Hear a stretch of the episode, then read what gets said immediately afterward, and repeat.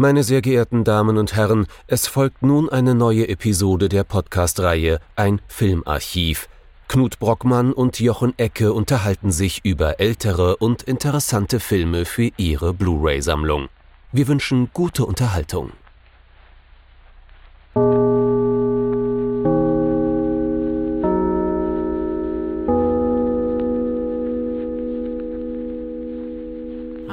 Knut. Hallo Jochen und hallo liebe Zuhörerinnen und Zuhörer zu einer neuen Folge von unserem Filmarchiv.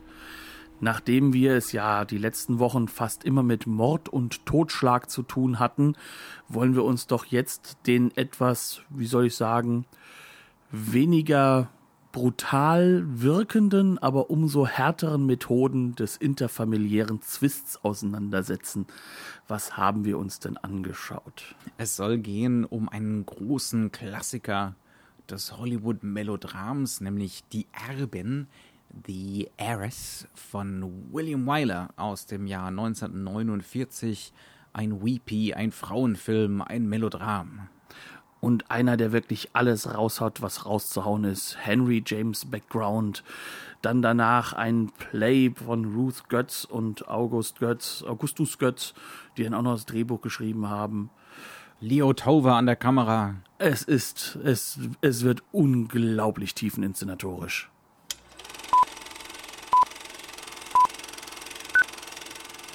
The Heiress oder auch Die Erbin. Wie schon gesagt, William Wyler, Tiefeninszenierung, Melodrama. Aber worum geht es eigentlich in der Handlung? Der Film spielt ganz ähnlich tatsächlich wie ähm, The Age of Innocence, über den wir ja auch schon mal gesprochen haben, im New York der 1870er, 1880er, da im Geldadel, dem Transatlantic Geldadel, also bei der Personengruppe, die nicht nur sehr viel Geld hat, sondern auch sehr gerne so tut, als wäre man britischer Adel. Ne?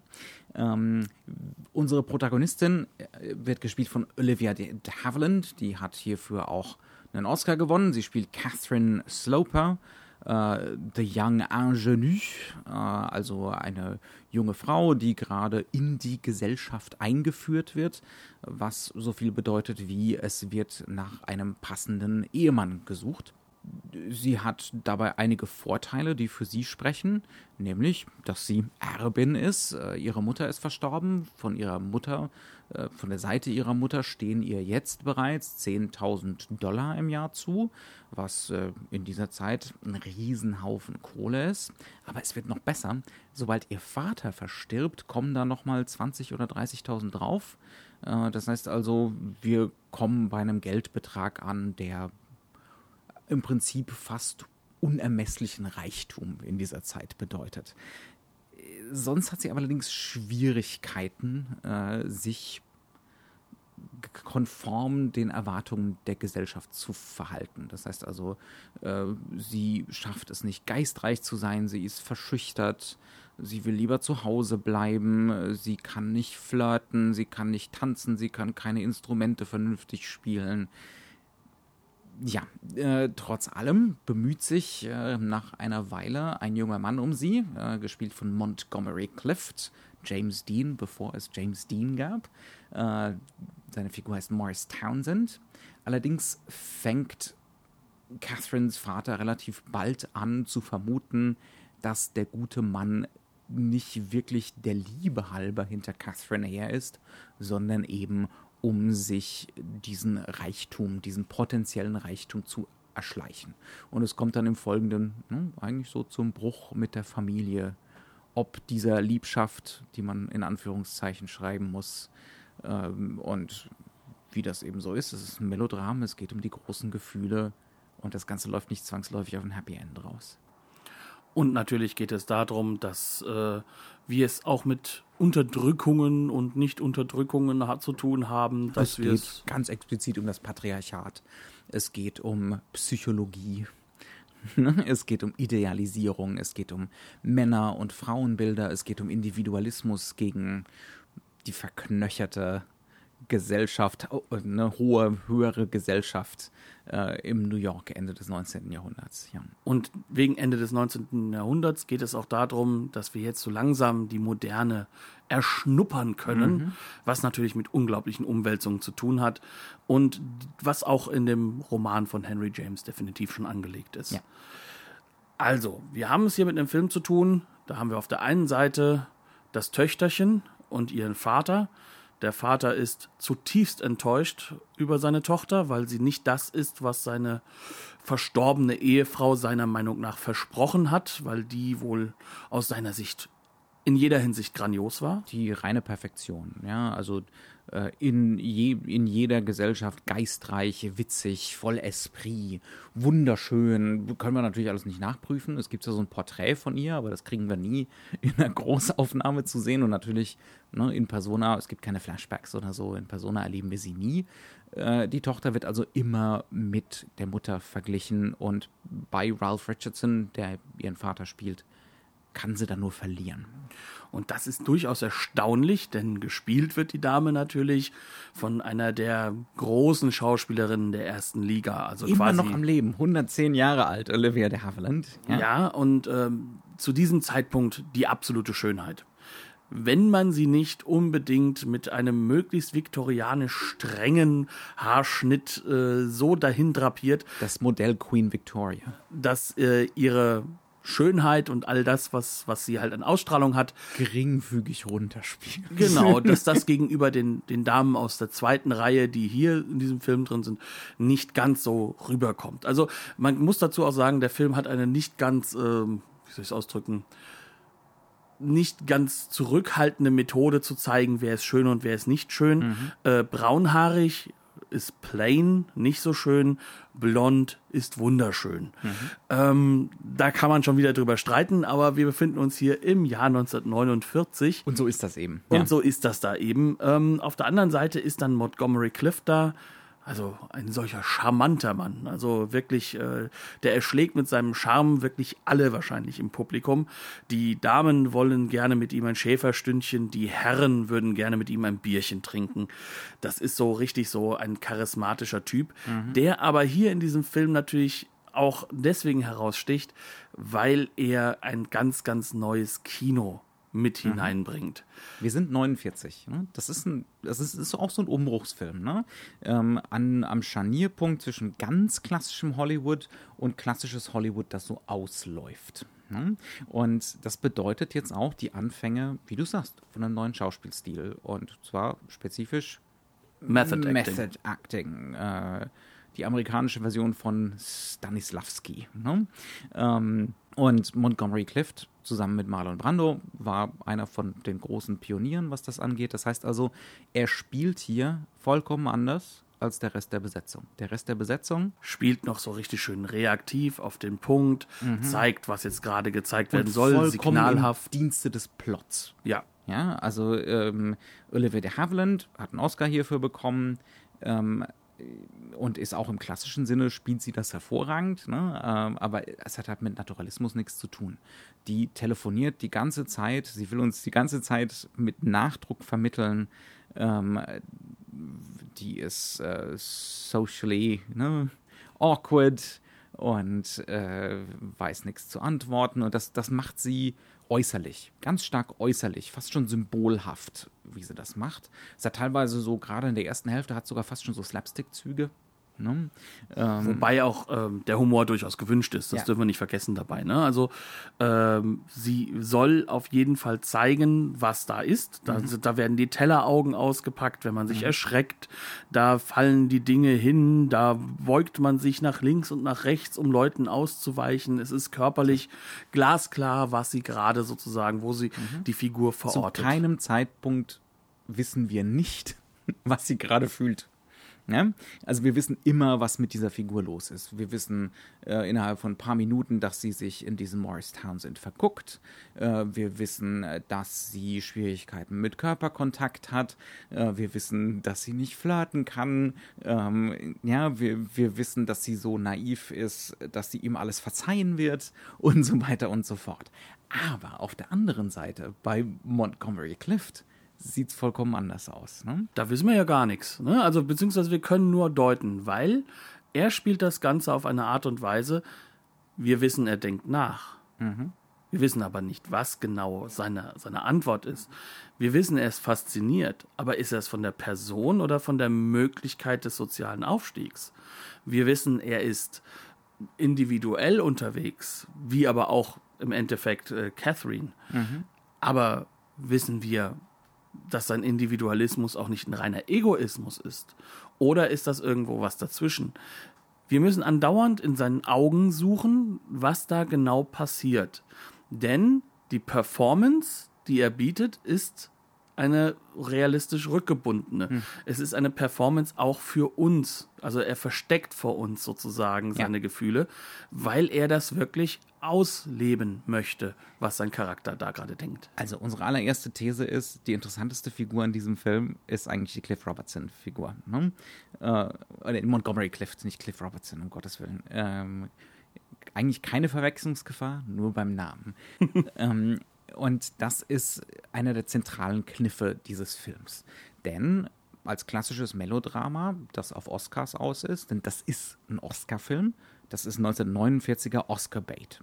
Er hat hervorragend geklappt, ähm, aber es ist kein ganz billiger Oscar-Bait.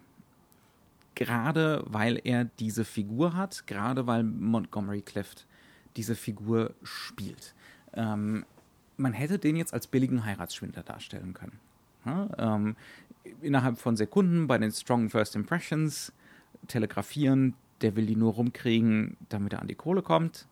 Und äh, der Rest des Films, wenn wir den als Weepy, als klassisches Frauenmelodram sehen, wären wir bei Olivia de Havilland verhaftet geblieben und hätten mit ihr mitgefühlt und sie hätte trotzdem ihren Oscar dafür gewonnen äh, und die Nummer hätte genauso gestanden.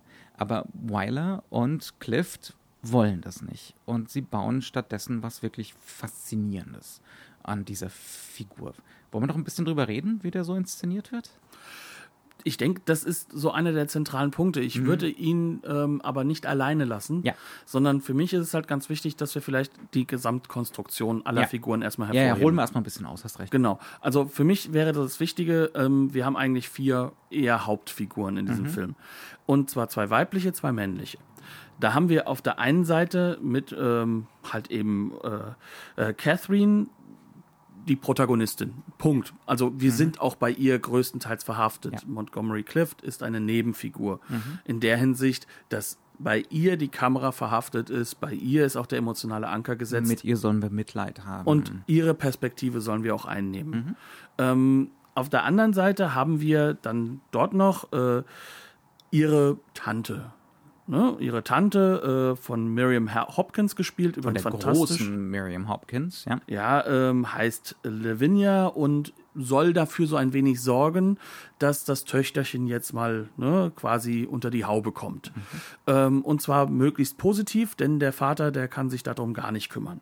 Das ist auch der dritte wichtige Charakter. Weil er ja so enttäuscht von der Tochter ist. Genau, das ist im Endeffekt dann Ralph Richardsons Dr. Austin Sloper, ein brillanter Arzt und ein brillanter, kühler Kopf. ähm, Und genau das ist sein Problem. Alles Emotionale wird in die Vergangenheit geschoben. Auch hier das Potenzial zu einem aggressiven Bösewicht. Ja. Zu einem unglaublichen Unsympath. A-Punkt-Punkt. Ja? Ähm, und in gewisser Weise agiert er auch so. Aber wir kriegen auch bei ihm eine Rückbindung. Und jetzt kommen wir zu einem letzten Charakter. Das ist dann eben im Endeffekt Montgomery Clifts Morris Townsend. Und Morris Townsend ist sozusagen derjenige, der in diese Gruppe hineingerät. Der ist sozusagen die freie Radikale. Und das im wahrsten Sinne des Wortes. Und das macht die Figur so interessant. Er ist eigentlich der richtige Amerikaner, der da reingeworfen wird. Ne? Die anderen sind alle die Transatlantic-Leute, die noch so halb mit einem Fuß in England hängen. Ja, teilweise auch äh, in England gearbeitet und gelebt haben, Ganz- wie Richard Richard, äh, Ralph Richardson. Ganz Nicht genau. Richard Richardson. Ähm, und er kommt jetzt da rein als der Individualist, der sein Glück sucht, der aufsteigen will. Ne? Ähm, und der dann, Tellerwäscher zum Millionärtypus, auch wenn er selbst schon Erbe war. ja, ähm, der eben den Laden aufmischt. Da hast du vollkommen recht. Ne? Also er ist so das Inciting-Event, auf jeden Fall. Wollen wir kurz einen Moment auch ein bisschen über Weiler sprechen? Den mal so ein bisschen verorten? Ich denke, das würde ich wiederum jetzt nach der Montgomery Clift-Figur machen. Mhm. Aber ähm, das liegt einfach daran, dass wir jetzt so schön in den Figuren drin Auf sind. jeden Fall, ja, ja. Ähm, lass uns doch mal ganz kurz noch darüber nachdenken, ähm, wie spielen alle anderen Schauspieler. Weil mhm. im Endeffekt, äh, Catherine ist nicht die einzige, die nach altmodischen, klassischen Methoden gespielt wird. Ja. Richardson ist Theaterschauspieler. Ja. Und er nimmt sich unglaublich zurück. Er geht ins Filmische, aber er muss um die leichten amerikanischen Ansätze des, des Akzents kämpfen, weil er eigentlich britisch mhm. spricht. Ähm, äh, Miriam Hopkins, auch klassische Schule, aber da drin grandios. Damals mhm. schon um die 40 ähm, definitiv äh, eine gesetzte Schauspielerin, die wahnsinnigen Charme mit reinbringt, unglaublich viel Fröhlichkeit, obwohl mhm. sie selbst Witwe ist, ja. diese Traurigkeit immer mit sich trägt, aber es wird telegrafiert die, von diesen drei Schauspielern. Ja, und alle, alle diese Figuren haben gewisse tragische Aspekte. Also auch, und zwar wirklich im klassischen Sinn tragisch. Ne? Also diese Miriam Hopkins zum Beispiel, die kennt sich unglaublich in der Gesellschaft aus. Die hat genau diesen Esprit, den Catherine nicht hat. Die kann da alles navigieren. Die hat auch einen gewissen Pragmatismus. Ne? Die ahnt natürlich, dass es hier auch um Geld geht, aber die nimmt das in Kauf zum Beispiel ne? und will trotzdem die beiden verkuppeln.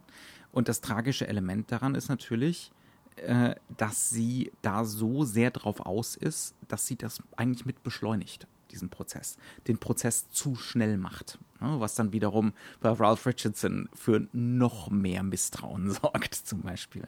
Ähm, das ist fantastisch gemacht. Also, das ist, hat fast schon so einen Renoir-Faktor. Ne? Diese Figuren, die eigentlich alle nur das Beste wollen. Und gerade deswegen kommt es zur Katastrophe. Gerade deswegen übrigens, endet das alles so tragisch. Und das ist ne? übrigens ein ganz, ganz großer Bruch mit dem Roman. Ja. Der Roman, ähm, der natürlich auch einen ganz, ganz anderen Fokus hat, auch erzählerischen Fokus hat, ja. der setzt sich natürlich viel mehr damit auseinander, dass natürlich äh, Catherine im Zentrum steht und der Vater ist einfach ein schlechter Patriarch. Mhm. Er ist einfach nur ein negativer Patriarch. Und äh, Montgomery Clifts Figur wäre dort im Endeffekt ein geifernder Geldsack. Also mhm. der will nur Geld. Der, der ja. ist ein Typ, der, der wird definitiv, da, da kann man auch schon sagen, der wird seine Frau danach auch äh, nicht gerade äh, gut behandeln. Das ist sozusagen ein Glück, wenn, wenn er es nicht schaffen würde. Und äh, genau das ist hier anders, weil äh, die Tragik sich auch ein bisschen dreht. Also die Tragik bei dem Originalroman ist diejenige, dass der Vater als unglaublich bösartig zynischer Mensch Recht hat. Mhm. Mhm. Und hier in dem Film ist es eigentlich so, dass man hier hat jedem keiner recht. Genau, dass hier ja. keiner recht hat und dass der Film darauf zusteuert, dass es allen am Ende schlechter geht, als mhm. es gehen könnte. Und das ist natürlich. Obwohl sie es alle gut meinen. Genau, und das ja. ist natürlich ein ganz, ganz negativer Twist, weil wir wissen im Endeffekt, oder wir, wir kriegen das immer mehr mit, Morris Townsend ist ein Hallodri. Ja. Aber es ist ein Hallodri aus einer neuen, modernen Sicht heraus. Mhm. Das ist ein Mann, der hat auch geerbt. Aber was hat er mit seiner Erbschaft gemacht? Er ist nach Europa und ist dort so lange gedriftet, hat Leute kennengelernt, hat auch sich geistig weiterentwickelt wahrscheinlich. Er ist ein unglaublich cleverer Mann, bis das Geld nicht mehr gereicht hat. Aber dann kam er zurück. Also ist es jetzt keiner, wo man sagen würde, der Typ, der hat finanziell am Ende des Tages äh, äh, Schulden gemacht oder sowas. Nein, sondern er nutzt das Geld, um zu leben. Ja. Und das ist natürlich ein. Wo man aus heutiger Sicht sagen würde, was ist das Problem? Ah, das ist ein Individuum. Ja. Das ist einfach ein individuell lebender Mensch, der auch darauf aus ist, sein Leben zu leben.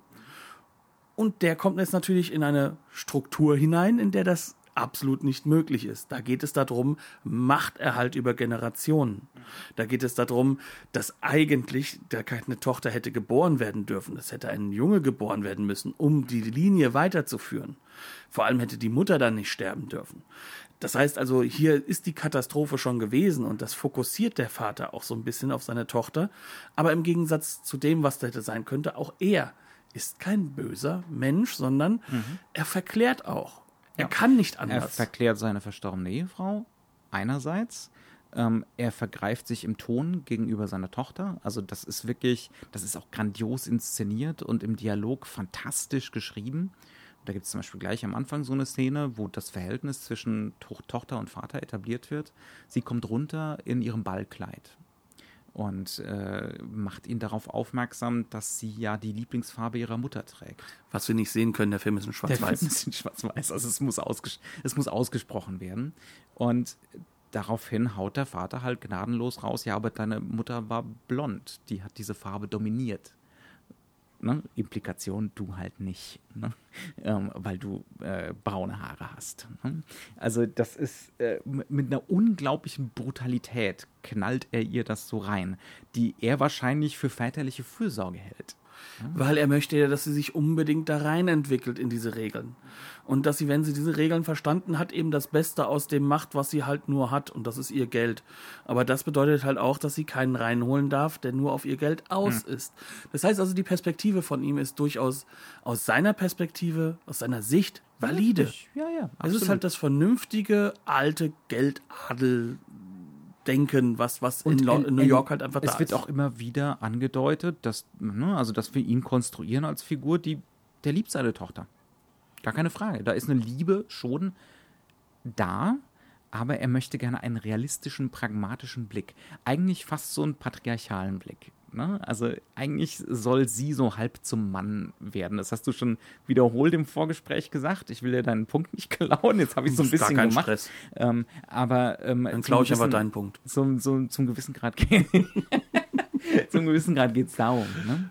Ja, also im, im Kern ist es so, der Vater agiert unglaublich mies. Der Dialog, den er bringt, ist unglaublich mies. Aber das Schauspiel zeigt, da ist eigentlich auch trotzdem noch sowas wie Fürsorge dahinter. Genau. Und das ist ein etwas, das ist eine Strategie, die dieser Film fast dreiviertel, fast schon bis zum Ende durchhält. Brillanteste. Ja. Und ähm, das ist nicht nur der Vater, das ist auch äh, im Endeffekt Catherine. Auch bei Catherine, sie versucht sich da durchzuschlawinern und so, so, so zu reden, wie sich das gehört. Sie versucht sich in den ganzen sozialen Kontexten so zu verhalten, wie sie sich zu verhalten hat. Aber das Schauspiel zeigt uns, wie unwohl sie sich dabei fühlt, wie das nicht passt. Und Ihre beim- Körperlichkeit, ne? ihre Genau. Unbeholfenheit, ähm, kleine verräterische, verräterische Gesten, äh, nervöses Zucken im Gesicht. Ne? Ähm. Telleraugen. Ja, also es ist, es ist immer, es ist immer so eine, ein Gespräch unter dem Gespräch am Laufen.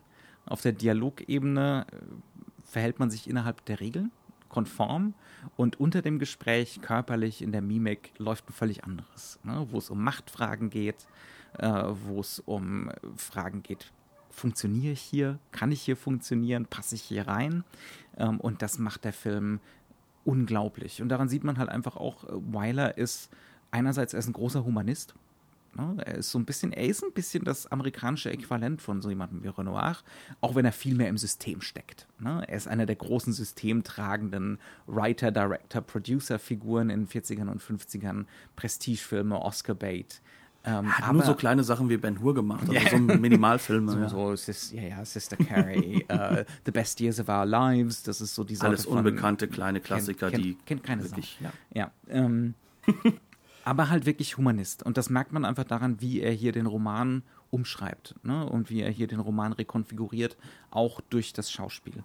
Und wie er trotzdem die grundlegende Strategie des Romans, nämlich auf der einen Seite dieses ähm, Gedanken zeigen, was in dem Roman drin ist, das konterkarieren mit dem Dialog. Mhm. Dieses- das macht er über Schauspiel und Dialog. aus der frühen Moderne. Ne? Also dieses äh, Innerlichkeit und Äußerlichkeit kontrastieren, das ist eine ganz klassische eine ganz klassische Strategie der Moderne, gerade der amerikanischen Moderne. Das hat man dann auch später so bei Dorothy Parker und solchen Autoren. Und das macht, da findet Weiler hier grandiose filmische Mittel, ne? ähm, diese Prosa-Strategien irgendwie auf einen, in einen Film zu übertragen.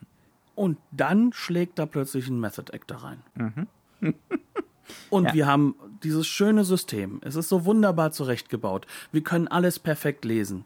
Ja. Und dann kommt da plötzlich dieser freie Radikale Ja, rein. ja. sagen wir es nochmal ganz, ganz explizit. Eine Figur wie die Catherine, die Olivia de, de Havilland-Figur.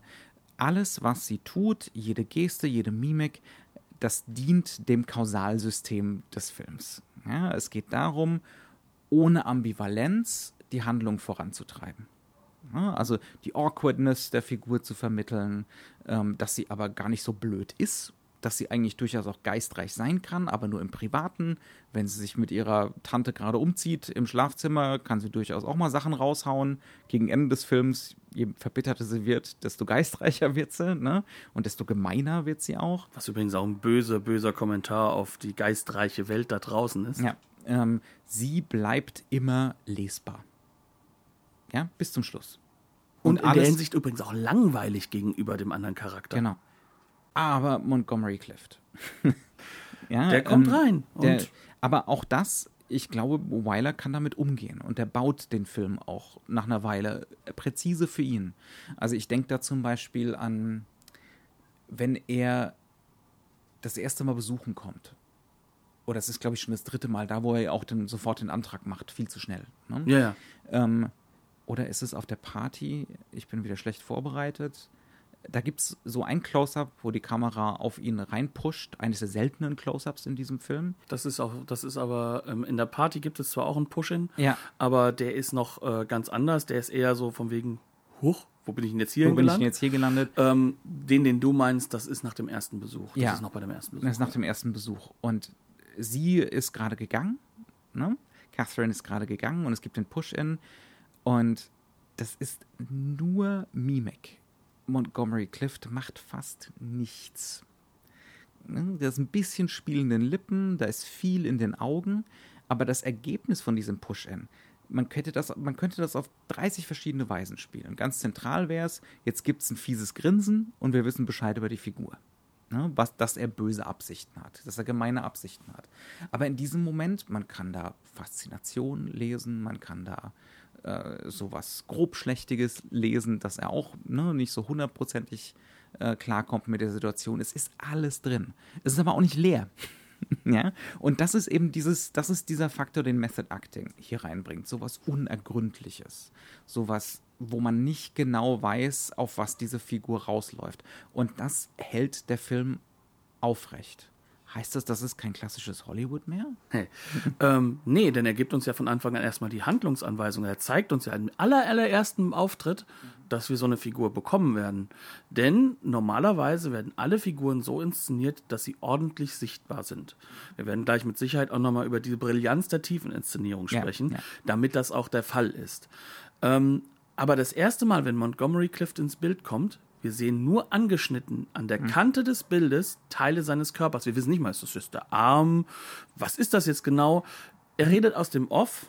Er ist eine Nicht-Person mhm. und die beiden anderen Personen sind glasklar lesbar. Ja. Und so wird er eingeführt. Das geht nicht lange. Das mhm. ist 10, 15 Sekunden, wie das auch der Fall ist. Aber das reicht. Aber es das reicht. ist so ungewöhnlich für klassisches Hollywood, das reicht. Genau, das, äh, das ist so ungewöhnlich. Er sagt uns hier, guck mal, das ist jetzt das Besondere. Das findet noch auf der Party statt und die Party ist grundsätzlich darauf aufgebaut, dass wir sagen können am Ende des Tages, es geht uns darum, wie diese Personen in der Gesellschaft klarkommen. Das heißt also, das baut uns das auf. Mhm.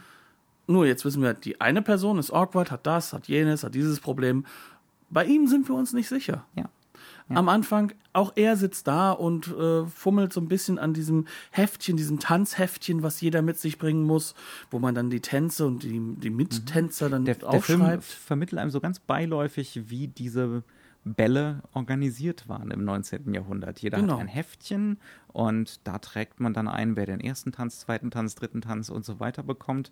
Und natürlich ist es bei Catherine so, das Heftchen ist eigentlich leer. Ne? Und bei ihm ist das Heftchen auch leer. Äh, ist das jetzt Kalkül oder liegt das einfach daran, dass er genauso grobschlächtig ist und sozial inkompetent wie sie? Hm? Sie zeigt es sehr deutlich. Mhm. Sie, wenn ja. sie bei dem Heftchen rumfuchtelt, das fällt auch hin. Bei ihm, er hat auch das Problem, den Stift zu fangen. Aber ist das wirklich so? Also ist das mhm. wirklich so deutlich? Er reduziert das Schauspiel schon an dieser Stelle und wir haben diese Leerstelle. Mhm. Das heißt, wir wissen jetzt nicht genau, will er sie vielleicht einfach, dass sie sich besser fühlt? Vielleicht ist er auch wirklich an ihr interessiert, weil sie so anders ist und möchte aber auch zeigen, hier, guck mal, ist ja nicht schlimm, passiert mir auch. Ja. Ist das vielleicht selbst Social Awkwardness? Ist er mhm. vielleicht halt auch nicht so reinpassend? Er hat diesen etwas amerikanischen Akzent. Er ist der echte Amerikaner dort mhm. in diesen ganzen Räumlichkeiten. Kann man vielleicht darauf hinweisen? Also es gibt verschiedene Akzente und das, was diese, äh, was diese Upper Class da in New York spricht, das nennt sich Transatlantic. Ne? Ähm, ist so eine seltsame Mischung aus britischem Englisch und amerikanischem Englisch, aber hauptsächlich britisch. Ähm, und Mon die Montgomery Clift-Figur knallt da rein und es, es könnte nicht mehr Standard American werden. Mit so einem leichten Südstaaten-Einschlag, sogar so ein bisschen. Sogar das. Ja, ne? ja. Der Mann vom Lande quasi. Mhm. Weil Land- Südstaaten ja, ja, sind ja nur die ländlichen Gebiete. Und jetzt haben wir sozusagen diese Leseanleitung bekommen und die ist klassisches Hollywood. Für die De. Havilland-Figur. äh, Natürlich für seine Figur auch zum gewissen Grad. ne? Weil sie uns erklären, dass er anders ist. Genau, Also ja. Wir befinden uns im ganz klassischen Melodrama. Mhm. Wir wissen alles einzuschätzen und jetzt bekommen wir die Besonderheit. Jetzt bekommen wir die Dehnung und wir bekommen erklärt, das ist die Dehnung des Genres. Genau. Das ist die Dehnung der Regeln. Und jetzt werden wir damit spielen, den Genau. Film über. Hier wird's interessant. Alles andere könnt ihr ahnen. Ne? Also, was Genau. jetzt als nächstes passiert. Aber diese Figur, guckt mal hier hin. Ne? Äh, hier wird's kompliziert. Und hier wird's, da solltet ihr genau aufpassen. Ähm, das heißt aber, dass hier trotzdem Grenzen gesetzt sind. Ne? Ähm, wir sind wie immer der Spoilercast. Natürlich würde sie sitzen lassen. Zum bestimmten Zeitpunkt. Ne? Weil es ist ein Film über Heiratsschwindel zum gewissen Grad. Ne? es ist ja auch nicht so, dass der Roman unbekannt ist. Gehört ja, nur in jede klassische Bibliothek. Ne? Nur, warum er sie letzten Endes sitzen lässt. Ob es da wirklich nur ums Geld geht oder ob da nicht tatsächlich zumindest so ein Quäntchen Rücksichtnahme auf sie ist, weil sie zwei Drittel ihres Erbes verlieren würde, wenn sie ihn jetzt tatsächlich heiratet. Ne? Das lässt der Film offen und das bleibt auch wirklich gleich, das bleibt auch wirklich glaubwürdig äh, in sich. Wie beim Vater übrigens auch. Ja. Würde er sie wirklich enterben? Ja. Wir wissen das Ganze nicht, aber da wird das ausbuchstabiert. Diese Offenheit wird uns klar gemacht, weil der Vater selbst sagt oder selbst zeigt, er ist da noch unentschlossen, aber er ist verzweifelt so ein bisschen. Bei ihm, wir kriegen es nicht mit. Es erklärt sich gar nicht. Es passiert offscreen. Es passiert woanders. Und er wird uns durch seine Maske nicht gucken lassen. Weil diese Maske ist das, was sein soziales Abbild ist. Und an genau das geraten wir und nicht mehr und nicht weniger. Ja. Also man kann es hier nochmal so unterstreichen. Ist ja immer ein Punkt, der bei uns immer wieder kommt. Aber was macht den großen Regisseur innerhalb eines Produktionszusammenhangs oder einer Norm wie zum Beispiel klassisches Hollywood aus? Nicht, dass er komplett ausbricht. Nicht, dass er das System neu erfindet. Dass er machen, tun und lassen kann, was er will. Nee. Es ist einerseits Pflichterfüllung. Die extrinsischen Normen werden erfüllt. Und dass er sich dann an den richtigen Stellen die Dehnbarkeit raussucht.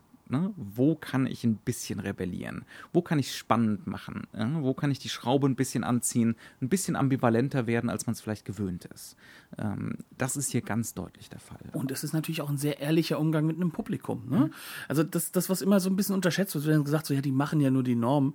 Aber das Publikum, das, also Leute, die Filme schauen, und da zählen wir uns ja genauso dazu, wie wir hoffentlich die meisten unserer Hörer, das ist ja jetzt nicht so ein dummes Vieh. Ne, dem man immer das Gleiche vorsetzt, sondern das ist ja genau die Sache. Äh, deswegen gehen ja solche äh, Filme durch die Decke, die meistens von sehr cleveren Regisseuren gemacht sind. Sei es nun Hitchcock, sei es nun William Wyler, ähm, sei es aber auch von Steven Spielberg. Das sind alles Leute, die wissen ganz genau, wo sie ihr Publikum abholen, welche Regeln das Publikum schnell versteht um dann mit diesen Regeln, die da sind, nicht nur zu spielen, sondern Mhm. da dann eben additiv was draufzusetzen, was dann für das Publikum neuartig, besonders aufregend, aufregend und ist. aufregend ist. Und, die Aufregung sucht das Publikum, nicht die Norm. nicht die Norm. Na gut, die, die Norm sucht man natürlich zum gewissen Grad auch, weil man sich schön dran festhalten kann. Man es weiß, ist die was man Sicherheit. kriegt. ja, ne? es ist die Sicherheit, ich weiß, woran ich reingehe und es ist die Sicherheit, ich werde es grundlegend verstehen. Mhm. Aber nur es zu verstehen ist langweilig. Ja. Und ich glaube, Weiler macht das 49 hier auch sehr geschickt, diesen Film so umzubauen, dass eben diese äh, Clift-Figur nicht vollkommen unsympathisch ist.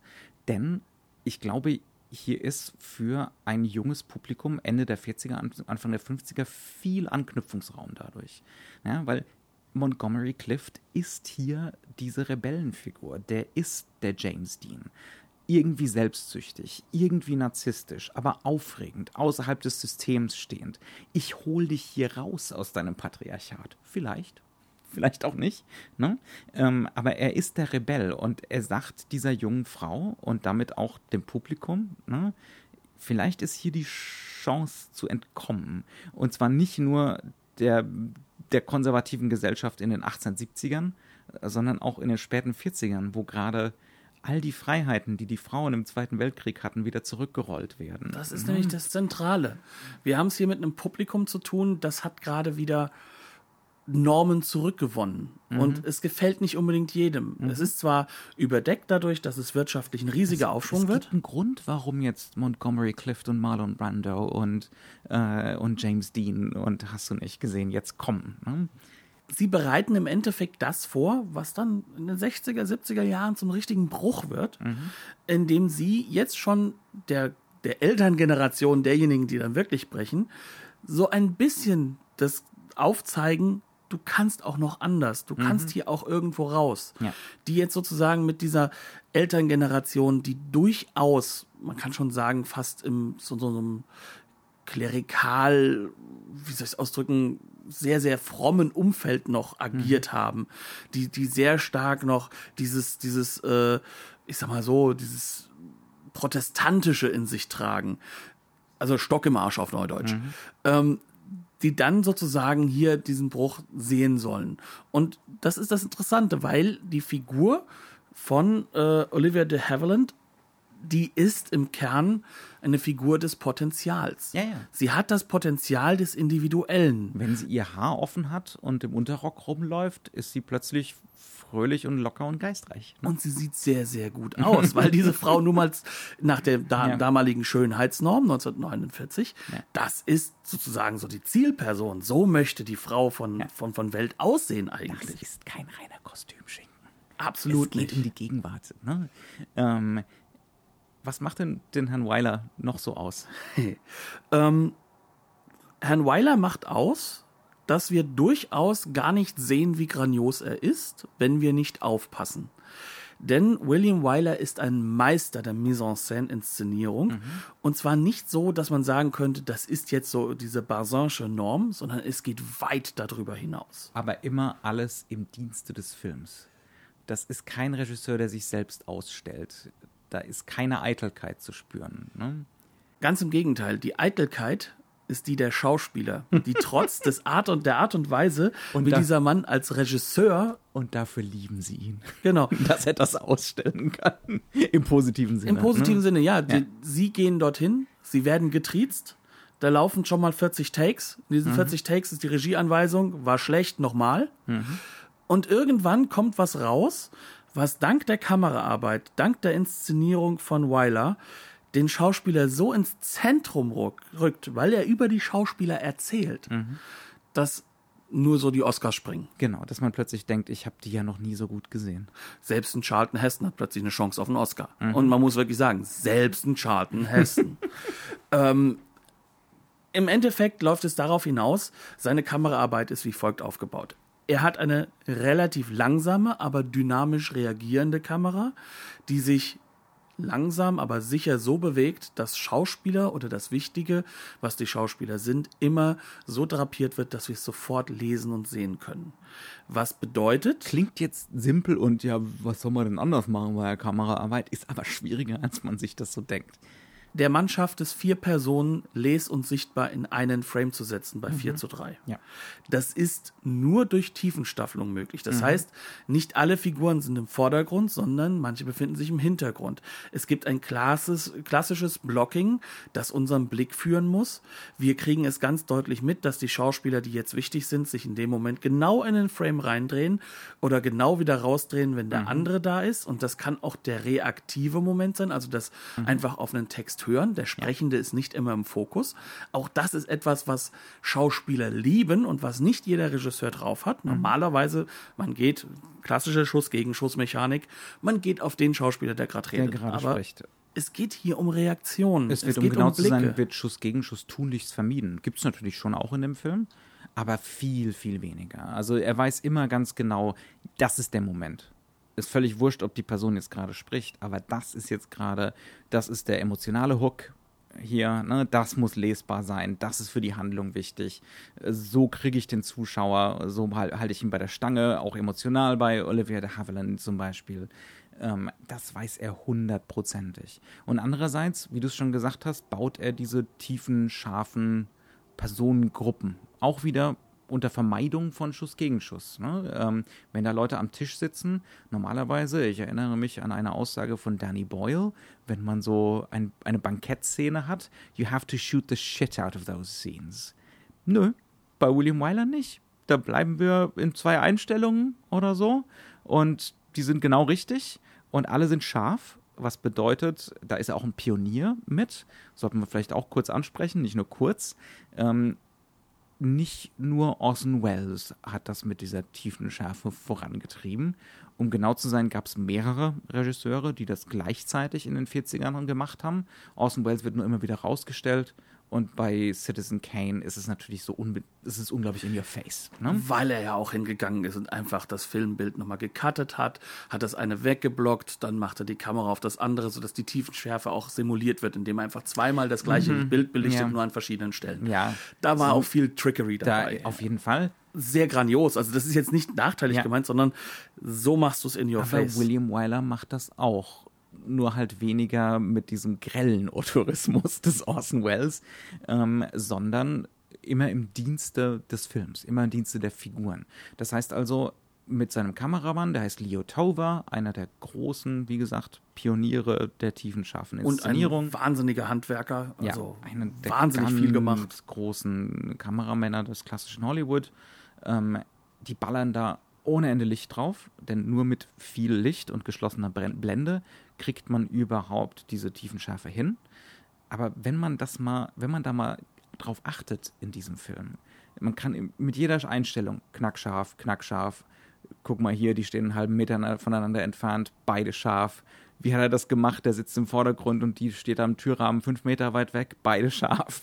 Ja, Wir ähm, haben noch Blicke in, eine, in, in einen Spiegel im Hintergrund, selbst da ist Schärfe mit drauf. Mit so einer inneren ähm, Montage ähm, im Spiegel es gibt gleichzeitig nicht einmal irgendwelche Blenden, die zurückgehen, Kristallgläser. Da, da, da, normalerweise würde ich sagen, meist, die meisten Regisseure ähm, werden wahrscheinlich irgendwann aufgeben, dass die Kristallgläser nicht falsch glitzern, weil mhm. da so viel Licht ist. Ja. Aber man hat so das Gefühl, dann werden halt eben drei Tage lang nur Kristallgläser hin und her geschoben, bevor mhm. die Schauspieler kommen. Ja. Weil schnell kannst du das nicht machen. Nee, das ist ein Prestigefilm für viel Geld gedreht. Und lange mit langer, langer Drehzeit. Davon, kann, davon würde ich ausgehen. Ich habe jetzt nicht recherchiert, aber das ist, kein, das ist nicht die Art von Inszenierung, die du so schnell runterbrechen kannst. Ähm, das heißt also, es entstehen da so Bilder, wo natürlich die Blickführung immer präzise ist. Wir sind immer da, wo wir hingucken sollen. Aber wenn wir uns so ein bisschen umschauen wollen, wenn wir mal in den Gesichtern von anderen lesen wollen, wenn wir auch in dieser, in dieser extrem materialistischen Welt uns umgucken wollen. Du hast schon die Kristallgläser erwähnt. Äh, es ist eine unglaublich vollgestopfte Welt. Ne? Diese bürgerliche, großbürgerliche Welt. man Haupt zeigt, was man hat. Man zeigt, was man hat, weil man es auch muss. Genau. Ne? Das ist das, was so, so, funktioniert diese Welt eben. Ne? Das ist alles bis absolut auf den Punkt inszeniert, ohne jemals wirklich direkt auf den Regisseur zu verweisen. Was halt natürlich auch so ein ganz faszinierender Blick ist, weil wir hatten jetzt gerade eben ja Orson Welles erwähnt und ähm, das kommt dann ja immer so rüber, der große Meister zeigt sich nicht, Orson Welles zeigt sich. Mhm. Ähm, wir hatten ja schon mal so das Problem, dass so dieses, dieses ähm, der, der barocke Stil, der auch ein bisschen ausstellend ist, ähm, dass das, äh, ja, dass, dass, dass, dass das auch negativ rüberkam. Nö, gar ähm, nicht. Faktor ist derjenige, der Montgomery Clift unter den Regisseuren ist Orson Welles. Mhm. Der knallt alles um. Der ist der Schalter. Der ist der Schalter des Kinos, wie es sich komplett verändert, mit dem einzigen Problem, er ist ein paar Jahre zu früh mhm. und die alten Herren in den Hollywood-Sesseln sind noch nicht weit die genug. Die das auch überhaupt nicht. Die sind noch nicht weit genug angegriffen, so dass Orson Welles im Endeffekt mit brachialer Macht freischaltet mhm. oder eröffnet, was dann erst in den 70er Jahren in Hollywood überhaupt erst erlaubt wird. Mhm. Und William Wilder ist halt genau das Gegenteil. Der Mann ist perfekt für diese alten Herren, mhm. aber er bringt dieses Extra mit, was natürlich einen grandiosen Regisseur mal ausmacht. Was so ein Regisseur ausmacht, wo die Cahiers Cinema dann später denkt, oha, da ist ja etwas, was ganz, ganz besonders ist. Mhm. Und das ist in diesem Falle, wir haben diese tiefen Inszenierung, wir haben diese Offenheit und diese Fähigkeit, ohne auf sich aufmerksam zu, zu machen, so diesen, diesen diesen, diese Wildcard äh, mhm. Montgomery Clift so zu implementieren, dass sich darum das komplette Drama dreht. Ja. Und es ist ja eigentlich schauspielerisches Handwerk, was diese Basis Ja, setzt. ja. So ein, so ein, einfach so ein Irritationsmoment da reinzusetzen. Ne? Diese Dehnung der Regeln da reinzusetzen. Absolut. Nehmen wir uns doch mal ein Beispiel, noch ein anderes Beispiel für diese Tiefeninszenierung raus. Ich würde gerne auch noch mal dieses erste Mal, wo er da zu Hause ist und für sie Klavier spielt. Das ist natürlich, da wird es tatsächlich fast so ein bisschen ostentativ. Einer von den wenigen Momenten, wo die Inszenierung so ein bisschen auf sich aufmerksam macht. Er sagt, ich spiele für dich Klavier. Nachdem sie sagt, nee, nee, sie kann nicht spielen. Ne? Er sagt, ey, ich spiele für dich Klavier. Setzt sich ans Klavier, bittet sie, ne, doch ihm zuzuhören. Und was macht sie? Sie setzt sich möglichst weit weg an die Ecke des Frames, soweit es nur geht. Also das heißt, also sie, sie, sie setzt sich quasi auf die ka äußerste Kante des Sofas, was weg äh, von, von ihm weist. Und das inszeniert Weiler nicht mit Schuss gegen Schuss, ne, sondern In einer. in einer totalen, wirklich extrem weit und die beiden sind halt, obwohl sie fünf, sechs, sieben Meter voneinander weg sind, beide scharf. Also scharf gestellt. Ja. Das klingt jetzt alles sehr falsch, sind sie wahrscheinlich auch, aber also es ist, es ist, eine, es ist eine gewisse Form von, von grundlegendem Interesse von beiden spürbar. Auch eine gewisse Erotik, vor allem von seiner Seite Ja, aus. ja. aber sie versucht durch ihr Schauspiel zu verhindern, dass sie an diese Stelle kommt. Da haben wir wieder diesen, diesen, diesen Bruch, dass sie jetzt aber auch die Konvention nicht einhalten kann, weil sie einfach so viel Angst hat, ähm, diese, dass ihr die Situation aus den Fängen Ja. klickt. Und das wird halt eben nur durch diese Entfernung möglich. Und wir müssen beide im Schärfegrad haben, weil wir brauchen die Reaktion von beiden. Wir Ja. brauchen beide Blicke und wir brauchen die beiden unterschiedlichen Und wir müssen diese Distanz spüren, die dann so nach und nach überwunden wird. Natürlich von ihm, ne? weil er der Übergriffige von beiden ist. Aber sowas von, ja, Ja, ja. Und da wir ja nicht wissen, was er denkt, äh, wirkt das Ganze noch umso invasiver auf sie. Ja. Und ein anderer Regisseur, wie gesagt, würde da das mit Schuss gegen Schuss runterballern. Und bei Weiler wird das eben tunlichst vermieden, äh, um, um was spürbar zu machen, um auch eine Spannung spürbar zu machen, fast schon die körperliche Distanz zu spüren und dann eben auch die, An die Annäherung. Ne? Ähm, also auch hier wieder, das spürt man tatsächlich, diese tiefen Inszenierungen. Ist einer der, wen einer der wenigen Momente, wo man es wirklich merkt, ne? ohne, ähm, aber es ist immer im Dienste des Plots und der Emotionen. Ne? Es geht um nichts anderes. Also am Ende des Tages, man kann sagen, das ist ein Film, der auf den Punkt hin genau weiß, was er vermitteln möchte und wie er es emotional vermitteln möchte und der dem Publikum den größtmöglichen Canvas auch gibt, das alles für sich selbst zu erarbeiten. Ähm, das ist auch etwas, was im Endeffekt das klassische Hollywood-Kino bei André Bazin so hoch gehalten wurde. Dass man sagen kann, du bist zwar ein bisschen freier in deiner Sicht, in deinem Sichtfeld, trotzdem gibt es genug Konventionen, wie ich in dem Raum, in dem was alles scharf gestellt ist und wo du dich wo du hingucken könntest, über die Figurenkonstellationen und wie sie sich bewegen, dann die Story vermittle. Und William Wyler ist, glaube ich, der Regisseur, der am besten dieses Element der Figurenkonstellation verinnerlicht hat. Weil da sind Sachen dabei, die kann man sich gar nicht vorstellen, wie schwer die waren. Heutzutage würde man sagen, ja gut, ne, mit der Digitalkamera mal kurz draufgehalten. Aber wir haben wirklich Szenen, da wird durch ein Fenster hindurch hinten auch ein ja, quasi gerahmter Treppenaufgang gezeigt, in dem bewegt sich dann unsere Hauptfigur, während wir im Vordergrund, ganz weit vorne, und Die da haben wir Spielszene haben. die eigentliche Spielszene stattfindet. Aber wir sehen sie quasi fast scharf. Natürlich nicht hundertprozentig scharf gestellt. Das Aber ging nicht perfekt durchgestaffelt, ja, ja. aber perfekt durchgestaffelt, sodass wir wissen, aha, wir befinden uns hier quasi im gleichen Haus, obwohl er in seinem Arbeitszimmer oder in seinem Arbeitsbereich ist. Und das sind so inszenatorische Logiken, die setzt du so einfach nicht um. Aber gleichzeitig hast du halt auch dieses Element, du weißt, wenn er aus dem Fenster guckt, dann sieht er ganz genau, was sein Töchterchen den ganzen Tag über macht. Das heißt also, hier wird so viel auf einmal vermittelt und der Zuschauer kann so viel auf einmal aufnehmen, dass das Ganze natürlich eine ganz, ganz emotionale Geschichte werden muss, weil du bist investiert. Wenn du in dieser Zeit bist, wenn du mit den Thematiken natürlich etwas zu tun Und da hast. kommen wir zu einem Punkt. Ne? Und da kommen wir wirklich zu einem Punkt. Ähm, so sehr ich zum Beispiel jetzt, um einfach mal was Persönliches zu bringen, so sehr ich das verehre, was William Wyler macht, diese Geschichte interessiert mich null. es ist, äh, da, da, kann man nicht drum herum kommen. Mhm. Und das macht so einen Film dann natürlich schwierig. Mhm. Also so eine Kleinigkeit. Wir, wir, wir haben ähm, mitbekommen, wir, wir gucken uns ja mal an, wie unsere Folgen gehört werden. Und sobald das Thema Western kommt, dann knallt's runter. Ja, das ist wirklich, dann knallt's runter. Obwohl da ein paar Filme dabei sind, da sage ich zu jedem hier, wenn du den nicht guckst, dann, dann hast du noch nicht Kino erlebt, so quasi. Mhm. Ne? Also sowas wie 12 Uhr mittags, Wahnsinnsfilm. Aber wenn mich das Thema und das Setting, in dem das spielt und die Figuren... Die Arabin ist dein Western. wenn es dich nicht interessiert, kommst du da nicht es, ran. Es ist ein bürgerliches Melodram und es geht um bürgerliche Fragen. Die mögen noch so anschlussfähig sein. Ich glaube, die sind bis heute anschlussfähig. Ne? Natürlich äh, sind sie das. Diese Idee von, ich kann mich aus was lösen und es birgt natürlich eine gewisse Gefahr. Ähm, die Gefahr, also sag mal, das Thema Individualismus und mhm. die Gefahren, die das für, ja. für, für eine Gesellschaft ich einerseits ja das starre patriarchale System, das würde aber für mich für Sicherheit sorgen. Ne? Ähm, wenn ich mich regelkonform verhalte, äh, dann kriege ich vielleicht nicht die große Liebe, aber Sicherheit und die Kohle. Und ne, äh, bin abgesichert für, für den Rest meines Lebens.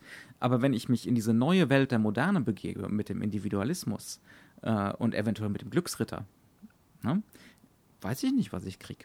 Ich weiß nicht, wo ich ende. Ne? Ähm, und das ist natürlich, also das war in den 50ern definitiv relevant, aber sowas von. Äh, und dafür steht so jemand wie Montgomery Clift wie kein anderer.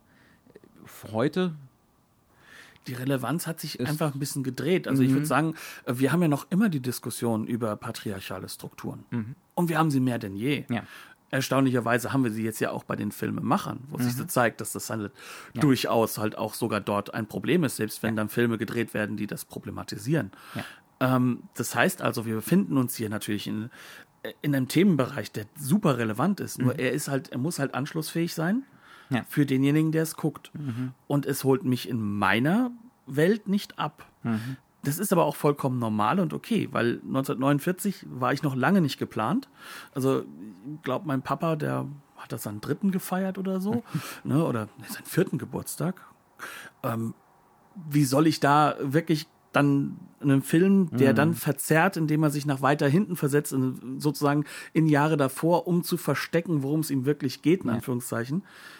Wie soll ich den jetzt, sag ich mal, in der modernen Welt als Mann, ja. muss man auch dazu sagen, wirklich mitnehmen. Hm. Es interessiert mich, aber ich bin halt zum Beispiel auch das Method Acting gewöhnt. Mhm. Für mich ist das kein Bruch ja, ja. mehr. Ja, ja, ja, auf jeden Fall. Und das ist, denke ich, das, das muss man einfach mal angesprochen haben. Ja. Das geht mir ja nicht bei diesem Film das erste Mal so. Und es geht ja auch bei manchen Filmen so, die wir gemacht haben. Na klar.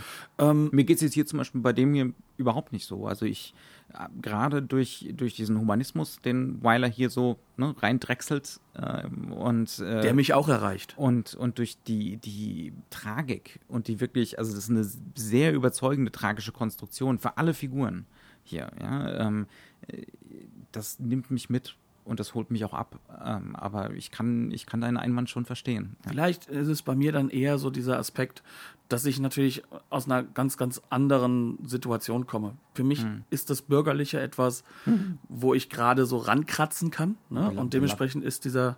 Beleidigst du mich gerade? Nein, nein, nein, ganz und gar nicht, ganz und gar nicht. Aber es ist halt einfach so, dass man, ähm, ich komme halt wirklich, weil mein, mein Vater Fernmeldeanlagen Elektronikermeister, meine Mutter. Aus ges gesunden, groben proletarischen Verhältnissen. Auch nicht wirklich, nicht hundertprozentig, nee. aber es ist halt so, dieser, dieser Klassenkampf, dieser Aufstiegskampf mhm. ist ein anderer für mich, als er jetzt ist innerhalb von der High Society. Mhm. Ja. Aber ich glaube, das geht dir genauso eigentlich. Ja, Nur eben diese Perspektive ist dann für mich relevanter. Mhm. Also wenn es für mich um einen politischen ja, ja. Kampf geht, dann, dann, dann bin ich da einfach eher abgeholt. Das ist aber okay. Wie gesagt, das ist, das macht den Film für mich nicht weniger spannend zu analysieren. Mhm. Und ich glaube, das ist das, was man bei diesem Film nochmal hervorheben kann. Die Analyse eines solchen Films ist ungeheuer interessant, mhm. spannend und man muss auch sagen, es hat nur Positives am Ende. Also man kann mit dem Film auch unglaublich viel eben zum Beispiel über das, die Entwicklung des klassischen Hollywood lernen. Ne? Da ist auch über die Zeit. irrsinnig viel drin. Auch ja. über 1949. Ja. Über die Sichtweise der Amerikaner mhm. zu diesem Zeitpunkt auf sich selbst. Ja. Das ist auch ein wahnsinnig spannend. Das hat was leicht archäologisches dann vielleicht, ja. Aber es ist wahnsinnig spannend. Da muss man nicht bei der Figur Catherine Sloper so abgeholt sein, dass man mit ihr wirklich mitfühlt. So you, you, you don't have 30,000 a year. Das, You ähm, don't have any doch, prospects. äh, I have 30.000 a year, aber das ist halt leider nicht Aber mehr das so ist viel heutzutage. wert. Ja. nee, aber das ist, das ist, glaube ich, halt so eine Sache, die vielleicht auch mal ganz wichtig ist, Ja. dass man sich das halt mal so ein bisschen gewahr macht. Ja. Filme, die nicht deine eigenen Interessen, äh, Interessen so richtig abarbeiten. Äh, abarbeiten.